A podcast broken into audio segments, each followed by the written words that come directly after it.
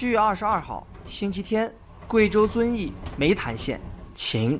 我们在清晨来到了贵州遵义，和海拔一千九百多米的昆明相比，遵义海拔相对较低，气温陡然上升了不少。驱车四十多公里，来到遵义市湄潭县，清澈的湄江穿城而过，流入乌江，最终汇入长江。海拔、气候、水文等先天条件，让茶叶种植成了梅潭的支柱产业。比如，梅潭县梅江街道一个叫七彩部落的村民小组，就围绕茶叶做文章，走上了一条茶旅一体化的路子。从县城一路走来，处处是田园风光。让我惊讶的是，通往各村庄的乡间道路修得跟高速公路似的。微风吹拂的阳光下。绿色的茶园像音符一样排列在山间，白墙青瓦的黔北民居显现在山林当中，人们恬静地享受着乡村生活。几名游客正在吃着凉粉儿，一位从外地来的游客说：“我们就是来避暑的，这边也凉快点，那边凉快点，比吃水还要要凉快点。哎哎，怎么样？第一次来吗？”不是，我来了好多次了，好多次了，好多好多次了。嗯，我喜欢这里，走一走看看。三十三岁的徐勇是地道的茶农，他并不像大多数的农村青年那样向往外面的世界，而是专心自家的产业。他家有五十亩茶园，但从二零一五年开始，足不出户就当起了老板。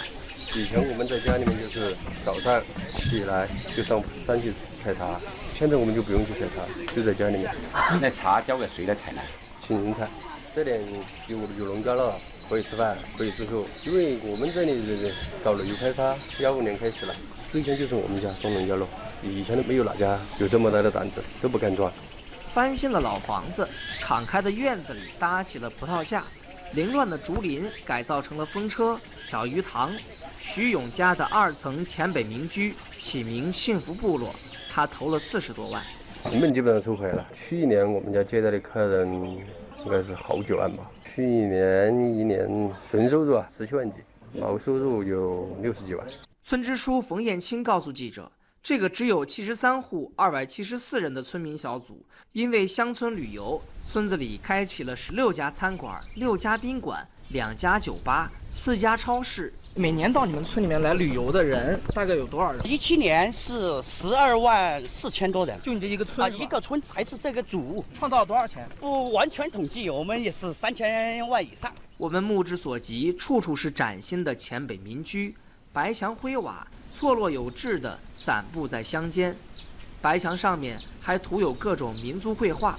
茶园里连片的地方都有木质栈道。这样的栈道，全县修了一百多公里。梅潭县旅游局局长杨秀军说：“二零一一年，县里就有了发展茶旅一体化的战略规划。七彩部落是二零一五年干起来的，短短三年变化明显。我们乡村振兴一定是有产业的，产业是活的，否则我们的乡村是死的，没有灵魂的。因为煤炭就是因为有强大的茶叶做支撑。”第二层意思，通过我们脱贫攻坚，我们把老百姓的房子、水电、路、汛、防、灾这六个方面进行集中打造。第三，我们大的交通环境彻底改善。我们到自然村寨的全是四米五宽的水泥路。在七彩部落，已是茶区变景区，茶园变公园，茶山变金山，而当地探索的茶旅一体化，通过公司化的股份合作。还让茶农多了个股东的身份，徐勇只是煤潭茶农的一个缩影。隔壁龙凤村的田家沟也让茶叶和旅游联姻，并且起了化学反应，村民富起来，村里的环境也变了大模样。龙凤村村支书武荣明说：“这在于集体经济正通过茶产业逐步壮大。集体经济现在有两百多万，都是去年产生的嘛，有两百多万。二百多万。嗯，以前没有。”集体经济是来自于，主要是通过土地流转。